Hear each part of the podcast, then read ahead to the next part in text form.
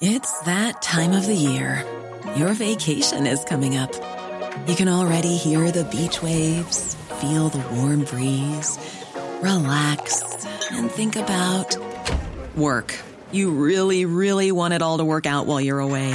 Monday.com gives you and the team that peace of mind. When all work is on one platform and everyone's in sync, things just flow wherever you are. Tap the banner to go to Monday.com.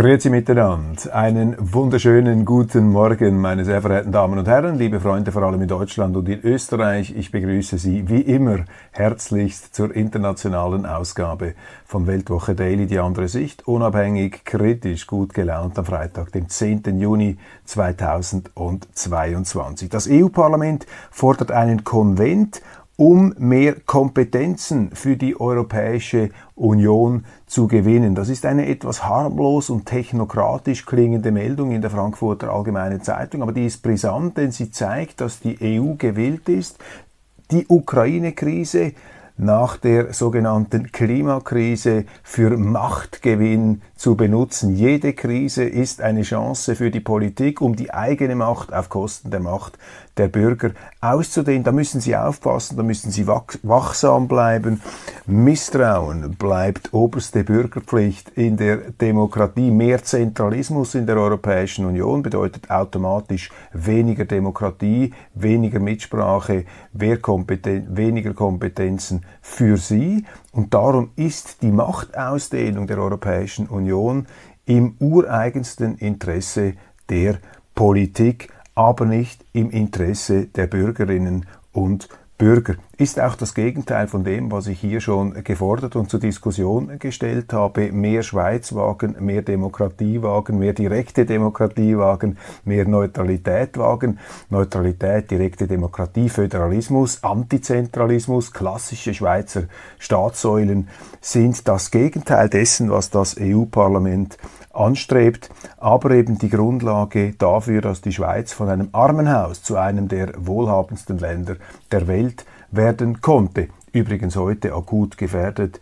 weil die Schweizer Politiker aufgewühlt und populistisch aufgepeitscht durch den Ukraine-Krieg im Begriff sind, diese Erfolgsstaatssäulen der Schweiz zu zersägen, zu zerlegen. Machen Sie nicht den gleichen Fehler, beziehungsweise übertrumpfen Sie diese Fehler nicht durch einen noch größeren Fehler einer zentralistischen Machtaufblähung der Europäischen Union. Die FDP in Deutschland der ja eigentlich von meiner politischen Grundgesinnung her meine Sympathie gilt, lässt mich immer wieder den Kopf schütteln. Die FDP hat ja ihre Laufbahn in der jüngsten Regierung im Grunde mit einer Irreführung des Wählers begonnen. Denn in den letzten Wahlen hat sie sich angepriesen, hat sie sich verkauft als eine bürgerlich, als eine rechte Alternative zu diesem rot-grünen, rosaroten bis dunkelrosa und dunkelrot-grünen Mainstream. Aber seit sie in der Regierung ist, hat ein, eine Art Überanpassung stattgefunden mit dem, was die rot-grüne Koalition macht. Und auch der jüngste Vorstoß der Liberalen geht in eine komplett krause Richtung. Klingt zwar gut, ist populistisch vielleicht auch etwas populär. Unter Populismus verstehe ich ja eine überopportunistische äh, Politik. Ein Populist ist jemand, der immer das erzählt, was das Publikum, äh, dem er sich gegenüber sieht, jeweils hören will.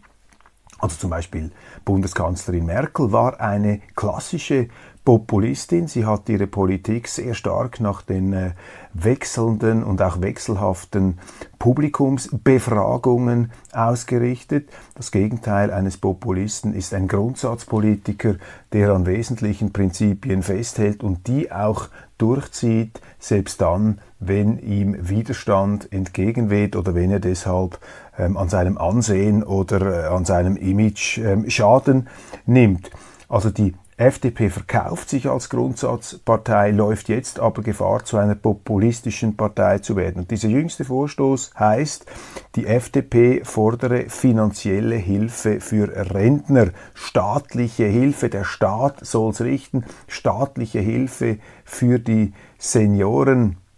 Das ist äh, hier der liberale Vorstoß, hat natürlich mit Liberalismus gänzlich wenig zu tun, wirkt ähm, nach Klientelwirtschaft, wirkt eben erratisch, denn ähm, das ist ja nicht ein Programmschwerpunkt der FDP, die Senioren zu unterstützen. Ich bin nicht dagegen, ähm, wenn Parteien dafür sorgen, dass es den Senioren gut geht, aber jetzt in den aktuellen Umständen, in dieser ganzen auch zum Teil selbst verursachten wirtschaftlichen Rezessionslage, Inflationslage, Stagflationslage, wie die Weltbank äh, äh, warnt, wirkt das äh, fiebrig, opportunistisch, ähm, sozusagen um kurzfristigen Wählererfolg und ähm, Schlagzeilenerfolg bemühte Politik, die eben in krassem Widerspruch steht zu einer langfristigen, berechenbaren, liberalen Politik, die die Rentner unter anderem dadurch stärkt,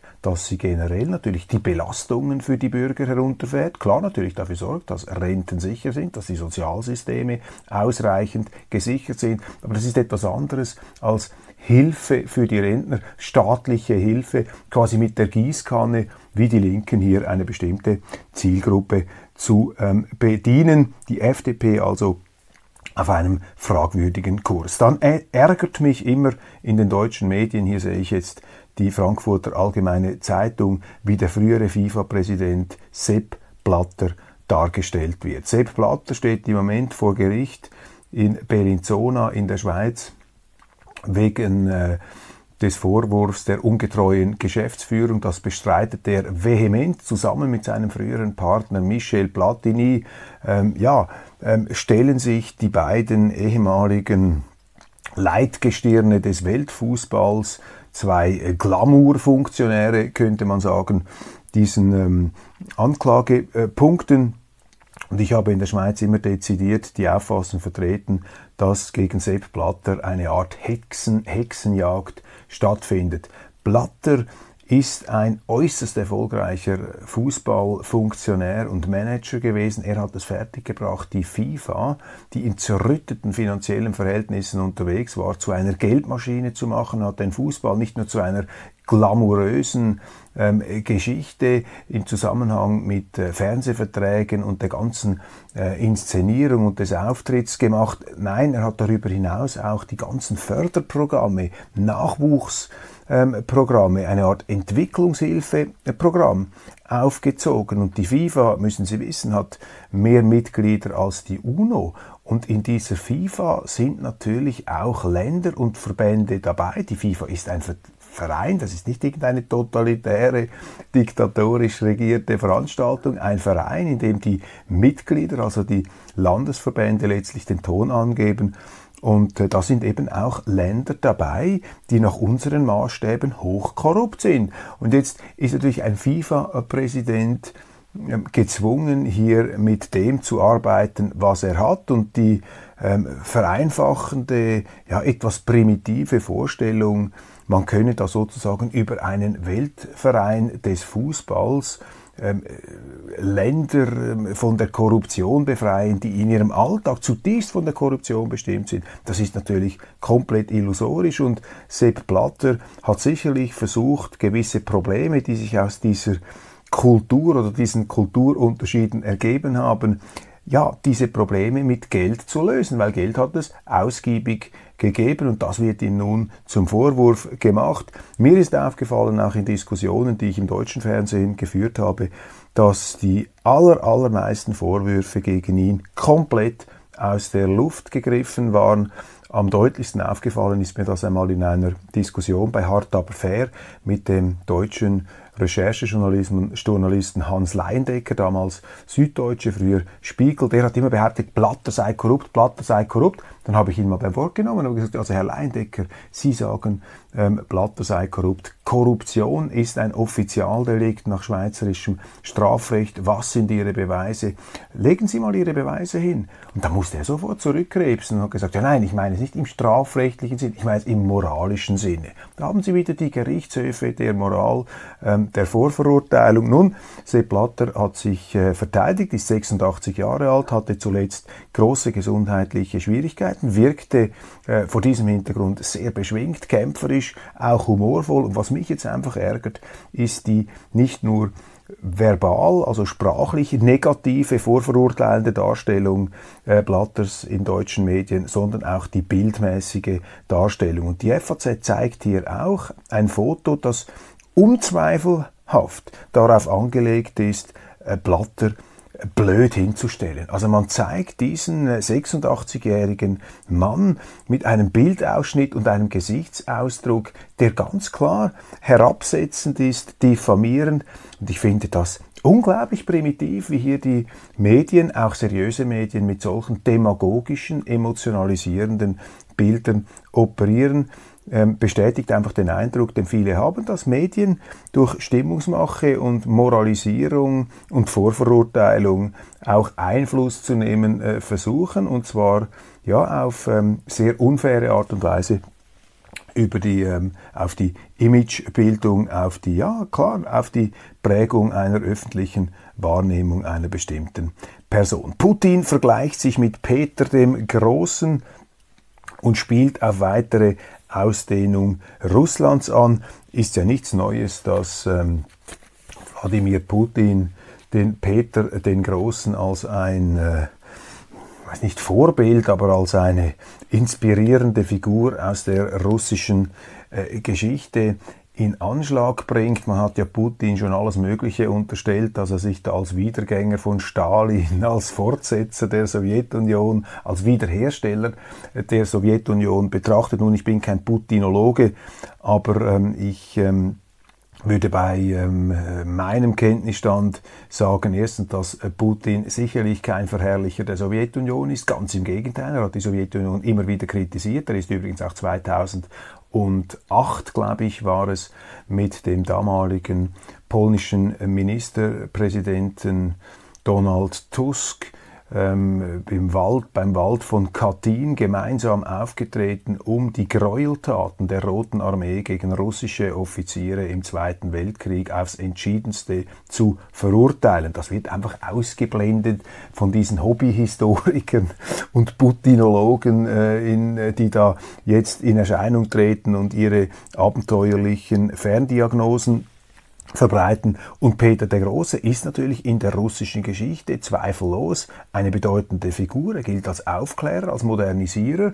Petersburg eine wichtige Stadt, übrigens auch für Putin. Putin ist ja, was man immer wieder gerne ausblendet, ein Mann des Westens in Russland, ein Petersburger. Und deshalb ist für ihn natürlich die Vorstellung unerträglich, dass Russland durch eine äh, NATO, faktische NATO-Besetzung der Ukraine dann in den asiatischen Raum weggedrückt wird, in den Clinch mit den Chinesen und den zentralasiatischen Republiken. Er ist, äh, wenn man so will, ein europäisch verhafteter Russe. Ähm, Putin und äh, Peter der Große ist eine bedeutende Figur, eben ein Aufklärer, ein Modernisierer, auf der anderen Seite aber auch ein ruchloser Machtpolitiker, ein Zar, und Putin hat es je gesagt, äh, dass ähm, für sein Herrschaftsverständnis dass die russische Erde, das Territorium, einen äh, geradezu sakralen, einen heiligen Charakter trägt. Und ich halte das einfach mal wertneutral fest. Ich sage das einfach, andere Länder, andere Sitten. Ich glaube, in der russischen Geschichte ist natürlich auch ein Klischee, spielt das Territorium eine große Rolle. Russische Präsidenten, russische Führer, russische Zaren haben immer in Quadratkilometern gedacht ganz wesentlicher Punkt und erfolgreich sind die Staatsführer gewesen, die dem heiligen Russland mehr Territorium zugefügt haben und untergegangen sind jene, die Russland mit weniger äh, Territorium hinterlassen haben. Das ist eine Konstante der Geschichte. Und wenn man sich mit Russland beschäftigt, auch politisch, vielleicht auch in eine Rivalität tritt, dann sollte man wissen, mit wem man es zu tun hat.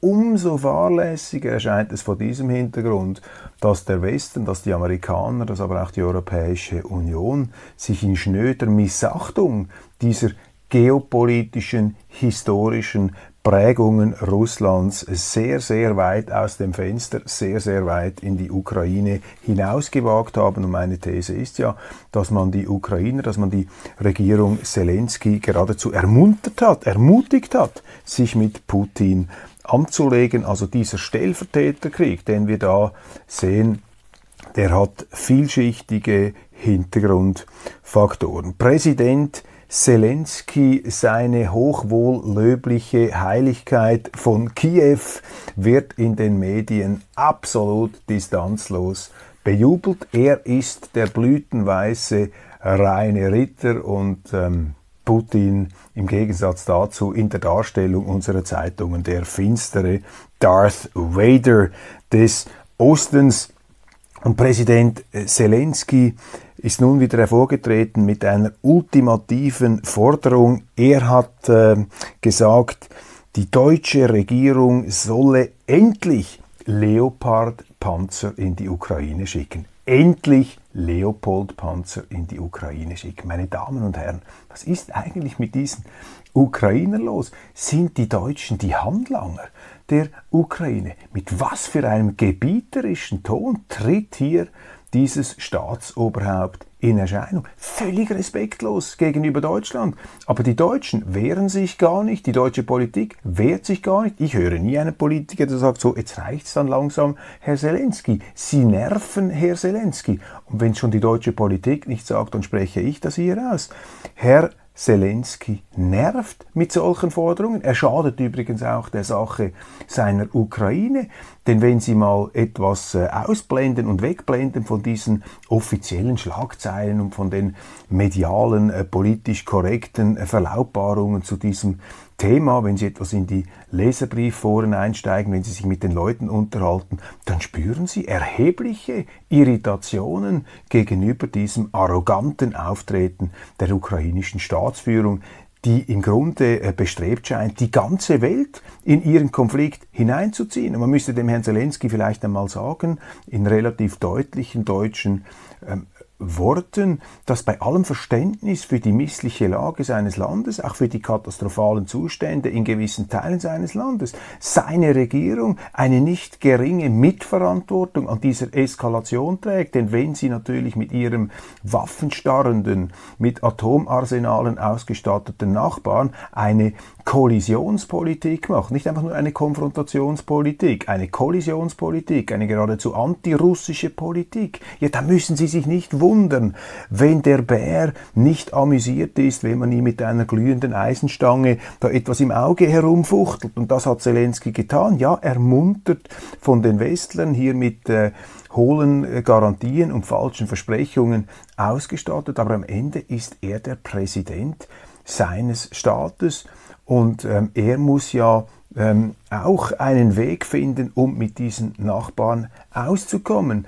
Man kann das Beispiel Vietnam bringen. Vietnam ist auch ein äh, Land, wenn man so will, in der Interessensphäre Chinas. Vietnam war ein Land, das während 600 Jahren von China besetzt wurde. Dann haben die Vietnamesen die Chinesen rausgeworfen, nachher haben sie die Franzosen rausgeworfen, schließlich die Amerikaner sind auch ein verteidigungsfähiges und verteidigungsbereites Land, auch ein leidgeprüftes Volk, die ähm, Vietnamesen, wenn man sich mit vietnamesischen Politikern und äh, äh, Bürgern, Leuten aus Vietnam unterhält, dann sagen sie einem, ja, wir sind keine Freunde von China.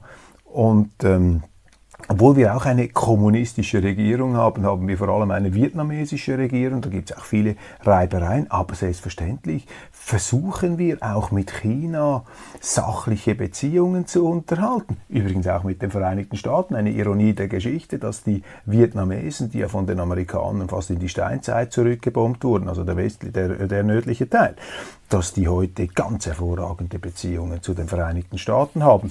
Übrigens, das Gegenteil der Russen. Die Russen, ähm, das ist so mein Eindruck, aber vielleicht liege ich falsch, viele slawische Völker leben bisweilen etwas ähm, politisch in der Vergangenheit. Das heißt, die, äh, die, die Geschichte spielt eine unglaublich große Rolle, auch als Resonanzboden einer immer wieder aufwallenden Melancholie, also ein etwas äh, manchmal tränenreicher ähm, nostalgischer Blick auf die eigene Existenz.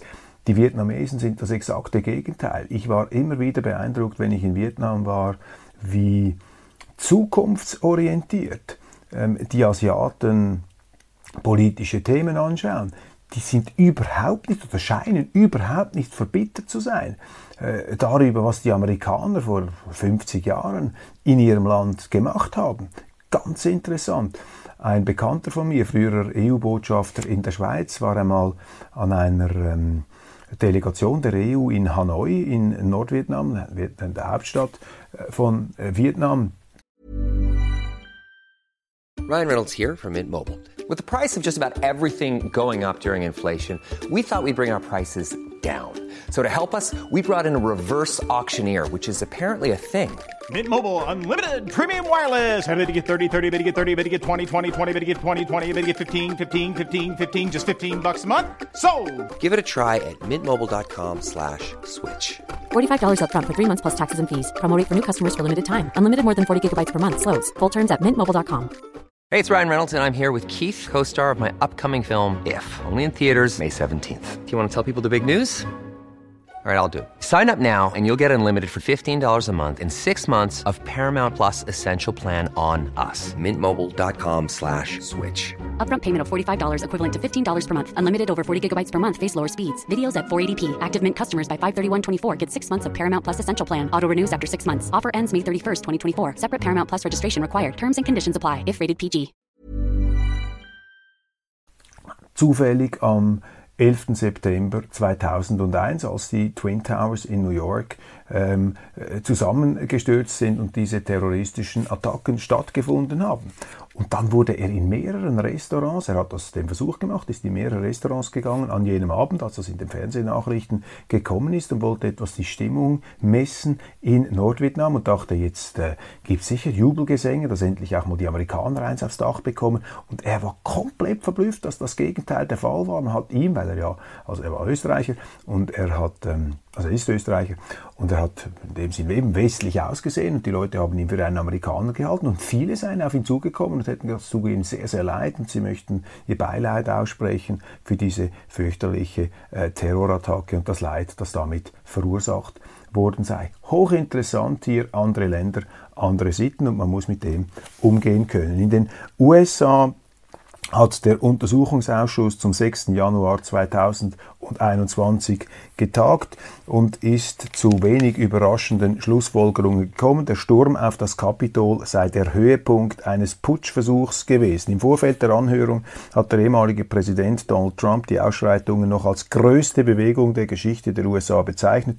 Am Donnerstagabend Ortszeit hat der Untersuchungsausschuss entschieden, Trump hat die Grundlage für die Krawalle gegeben liefert. Ja, dieser ähm, 6. Januar 2021, da ist auch viel Unsinn darüber geschrieben worden. Meine Einschätzung, Donald Trump hat an jenem Tag, da ging es ja um die Auszählung der Elektorenstimmen, in Washington einen großen äh, Umzug angeführt, eine Rede gehalten, in der er diese Menge zur friedlichen Demonstration aufgerufen hat. Das hat er explizit in dieser Rede gesagt. Das wurde zum Teil von den Medien verschwiegen. Man hat das äh, in den Hintergrund gestellt und hat ihn dann ähm, angedichtet, er habe explizit geradezu zum gewalttätigen Sturm des Kapitols aufgerufen. Das hat er nicht gemacht. Aber das spricht ihn hier auch nicht von einer Verantwortung frei. Wenn Sie als noch amtierender Präsident äh, sich äh, hinstellen, vor eine aufgebrachte Menschenmenge, äh, die ihnen natürlich glaubt, weil sie als Exponent einer Regierung über eine erhöhte Glaubwürdigkeit verfügen, vor allem als ähm, Chef der mächtigsten Regierung der Welt, dann haben sie eine enorme Verantwortung. Man darf sich einfach nicht vor eine Menge hinstellen, auch wenn es einen vielleicht auch berechtigten Kern des Zorns äh, gibt, um die dann diesen Zorn äh, zu entflammen. Das geht nicht. Das hat es in der Schweizer Geschichte auch gegeben, solche Phasen, in denen das Volk wirklich ungehalten war und mit den Mistgabeln ähm, die, die Amtsinhaber in den Städten oder in den Zentralen äh, aus ihren äh, Amtspalästen scheuchen wollte. Aber als Politiker haben sie einfach eine enorme Verantwortung, dass sie diesen Volkszorn dann auch wieder glätten können, denn sie müssen diese Emotionen ja auch irgendwo in eine legale Bahn lenken. Und da ist Donald Trump äh, wirklich ähm, sozusagen von seinem Narzissmus, von seiner offensichtlich äh, monumentalen, Himalaya-artigen Egozentrik übermannt worden und hat eine Situation entstehen lassen, ähm, die für die er fraglos eine Mitverantwortung trägt. Und jetzt äh, bin ich hier auch wieder äh, um Differenziertheit äh, bemüht.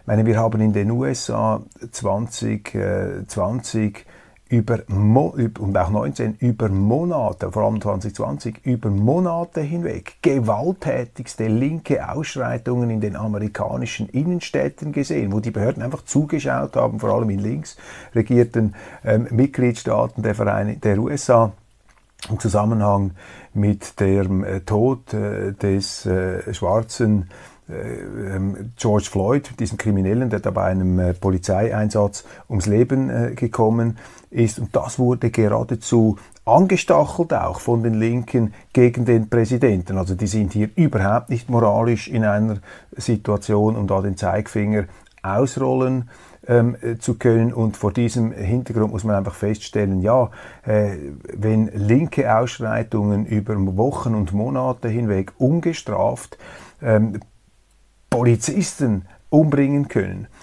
Geschäfte ausräumen, äh, dann äh, wirkt es etwas bizarr, wenn die gleichen Leute, die das verharmlost haben, dann sozusagen von einem Zivilisationsbruch äh, sprechen, wenn das Gleiche dann äh, quasi von der Gegenseite in dem Sinn nicht verhindert, mit inszeniert oder in der Eskalation begünstigt wird. Ungeachtet all dessen und auch, auch dieser, ungeachtet dieser Differenzierung muss man sagen, man kann als Präsident einfach nicht einen, ein, eine Menge aufs Allerheiligste der eigenen Demokratie hetzen. Das geht nicht. Du kannst auch nicht Spreiereien in einer Kirche machen. Man hat sich Putin damals gewählt, als diese Pussy Riots in Moskau da eine Kirche geradezu entweiht haben. Das geht nicht. Da wird auch irgendwo das das moralische ähm, Grundgefühl, die Schamgrenze geritzt, äh, zertrümmert durch so etwas. Und deshalb hat sich äh, Donald Trump natürlich mit diesem 6. Januar sehr, sehr stark selber äh, geschadet. Trump ist sein eigener größter Feind, denn als Präsident hat er zum Erstaunen vieler, die ihn ja auch ohne Begeisterung ins Amt gewählt haben, hat immer gesagt, äh, Trump ist schlecht, aber Hillary Clinton wäre noch schlechter. Trump hat eine lange Zeit sehr erfolgreiche Politik gemacht, viel erfolgreicher auf jeden Fall als sein Nachfolger Joe Biden. Aber ich habe hier schon oft gesagt, die größte Kränkung für Trump muss es gewesen sein, dass Joe Biden diese Wahl gewonnen hat. Das konnte er sich gar nicht vorstellen, offensichtlich. Vielleicht hat da auch eine Art ähm, psychologische Dysfunktion äh, stattgefunden. Ähm, ich bekomme dann immer wieder Zuschriften mh, hm, von Zuschauern, die sagen, nein, nein, das sei absolut richtig mit den ähm, Missbrauchsvorwürfen. Tatsächlich sei da ganz extrem äh, beschissen worden bei diesen letzten Wahlen. Man zitiert dann auch einen Film des äh, amerikanischen Publizisten Dinesh äh, Sousa. Ja, ich habe diesen Film geschaut und dieser Film kann eben nicht beweisen, dass Betrug in einem Ausmaß stattgefunden hat, dass es die Wahlen entschieden hat. Es hat sicher Betrug gegeben, da wurde sicher alles versucht, um hier ähm, äh, den Präsidenten aus dem Amt zu drücken. Übrigens auch in Philadelphia sind auch schon Leute verurteilt worden der Demokratischen Partei wegen Wahlbetrug im Zusammenhang mit anderen Wahlen. Äh, völlig unbestritten, dass es hier äh, Betrug gegeben hat, aber eben nicht in dem großen Ausmaß, wie das äh, Trump hier immer wieder verbreitet. Das konnte er auch nicht beweisen. Und die Anwälte, die für ihn in den Ring gestiegen sind, haben sich zum Teil massiv ähm, lächerlich äh, gemacht. Und man muss hier einfach die, äh, die Fakten sehen. Und man muss auch ein realistisches Bild der Vereinigten Staaten gewinnen. Das Interessante und auch das Gute an den Vereinigten Staaten ist eben, dass nicht einmal ein Donald Trump, entgegen den Aussagen der Medien, die USA da irgendwie kapern kann, diktatorisch in eine Richtung treiben kann. Die USA haben enorm starke demokratische Traditionen und die wenden und richten sich mitleidlos auch gegen Präsidenten. Wir haben das gesehen, übrigens auch letzter Punkt, ähm, damals bei Richard Nixon. Der wurde 1972 mit einem Erdrutsch zu einer zweiten Amtszeit ins Zweite Haus gewählt. Fantastisch. Dann hat es diesen Watergate-Einbruch gegeben durch Mitarbeiter seines Wiederwahlteams. Nixon hat äh, das nicht befohlen nach heutigem äh, Verständnis und äh, Kenntnis stand, aber er hat dann versucht, die Aufklärung zu behindern und das Ganze zu vertuschen. Und das hat dazu geführt, dass er faktisch seines Amts enthoben worden wäre, wenn er dem nicht zuvorgekommen wäre durch einen Rücktritt. Also die Amerikaner sind da mitleidlos, das sind Demokraten, das ist eine ganz demokratische Bevölkerung. Übrigens, Teil dieser Demokratie ist auch das Waffenrecht, dass man eben nicht hier die Waffe aus der Hand gibt, dass man sich selber verteidigen will gegen Verbrecher, aber vielleicht auch gegen die Behörden, die sich gegen einen richten wollen. Also Teil dieser urdemokratischen ähm, auch archaischen, zum Teil demokratischen Kultur der Vereinigten Staaten ist auch das Recht auf Waffentragen. Historischer Schritt für die Schweiz, aber auch ein unnötiger, kommentiert der Tagesanzeiger. Das finde ich bemerkenswert, denn es geht hier um den UNO-Sicherheitsratssitz der Schweiz. Ich bin ein ganz dezidierter Gegner äh, dieser Schweiz im UNO-Sicherheitsrat. Dort hat die Schweiz überhaupt nichts verloren. Der UNO-Sicherheitsrat ist das Gremium, in dem über Krieg und Frieden entschieden wird. Das ist Gift für unsere Neutralität. Die Schweiz ist jetzt da dabei. Eine Mehrheit der Politik und unserer Regierung hat sich dafür ausgesprochen. Ich habe das immer vehement bekämpft, auch im Parlament. Die Medien haben das verharmlost und interessant ist jetzt, kaum ist der Schritt vollzogen, mehren sich die kritischen Stimmen hier im eher linken Tagesanzeiger, aber auch in der Neuen Zürcher Zeitung vor dem Entscheid hat man nichts Kritisches in diesen Zeitungen gelesen und das finde ich verantwortungslos. Ähm, wenn man offensichtlich, dass das nicht geht, die Schweiz hat doch nichts unter den Atommächten verloren im Sicherheitsrat, ist doch lächerlich. Und der UNO-Sicherheitsrat ist übrigens auch keine Behörde, wo das Völkerrecht regiert, sondern dort regiert die Macht, die Vetomacht der Atomsupermächte. Die äh, EZB, Europäische Zentralbank, hat angekündigt, eine ganz minimale, ähm, fast nur unter dem Mikroskop erkennbare Leitzinserhöhung äh, zu machen, 0,25 Prozent wird als viel zu unentschlossen und zu wenig weitgehend beurteilt. Ja, meine Damen und Herren, die Schuldenstaaten, die südeuropäischen Schuldenstaaten regieren die Europäische Zentralbank. Sie regieren den Euro. Das hat für Deutschland den äh, schönen, kurzfristig schönen Nebeneffekt, dass sie eine sehr leichte Währung haben, was natürlich ein Booster ist, Doping für ihre Exportwirtschaft, gleichzeitig aber auch ein Nachteil für ihre Produktivität. Denn sie haben jetzt faktisch eine Währungssubvention. Für andere ist der Euro, äh, der Euro immer noch zu schwer, für Spanien, für äh, Italien, zum Teil auch für Frankreich. Aber ähm, die EZB, die Europäische Zentralbank, ähm, stützt mit ihrer Politik des äh, billigen Geldes diese Schuldenstaaten im Süden Europas, die sich da auf Kosten des Nordens äh, schadlos halten, ist übrigens auch eine kulturelle Konstante. Die Reformation im 16. Jahrhundert ist nicht zuletzt deshalb ausgebrochen in Deutschland, weil sich die Deutschen aufgeregt haben, dass viel zu viel Geld von der katholischen Kirche für den Bau sinnloser ähm, Kolossalbauten in Rom verschwendet werde und die Reformierten, die Protestanten haben ja angefangen mit dem Protest gegen den Ablasshandel. Das war so eine Geldmaschine, um den Leuten ja ähm, das sauer verdiente Geld aus der Tasche zu ziehen mit diesen äh, falschen Versprechungen, man könne ihnen das Seelenheil verkaufen, wenn die Münze in den Kasten, im Kasten klingt, die Seele in den Himmel springt. Und da haben ja dann die Urreformatoren gesagt, jetzt geht es zu weit. Also das Geld hat schon damals eine Rolle gespielt im Heiligen Römischen Reich deutscher Nation, einer Art EU vor der EU. Ähm, ja, Nixon Watergate, das haben wir schon angesprochen, die Leitzinserhöhung. Ja, dann ein ebenfalls irritierender Staatsmann ist der polnische Präsident Andrzej Duda. Er vergleicht jetzt äh, und setzt ihn auch gleich Putin mit Hitler. Es ist einfach unseriös, was hier äh, die äh, Polen machen, bei allem Verständnis für ihre leidensvolle Geschichte. Die Polen allerdings auch eine ehemalige Großmacht im Osten Europas mit weiten Teilen der Ukraine im eigenen Herrschaftsbereich und die Polen nehmen Sie es mir nicht übel, habe ich etwas im Verdacht, dass Sie immer noch das Gefühl haben, man könne da die Ostgrenze etwas weiter äh, nach Osten verschieben. Einfach historisch unseriös wenn Staatsführer ähm, äh, heute mit solchen Vergleichen in den Ring steigen. Hitler ist einer der allergrößten Verbrecher der Menschheitsgeschichte als politischer Führer. 27 Millionen Tote, Russen 6 Millionen, Juden vergaß, Angriffskrieg, äh, was heißt der Angriffskrieg, Vernichtungskrieg, er hat die ganze Welt in einem Weltenbrand äh, gestürzt. Äh, unglaublich, ist doch einfach eine Frechheit, wenn man solche Vergleiche zieht. Reine Demagogie, die auch nichts erklären, die nur aufpeitschen und emotionalisieren.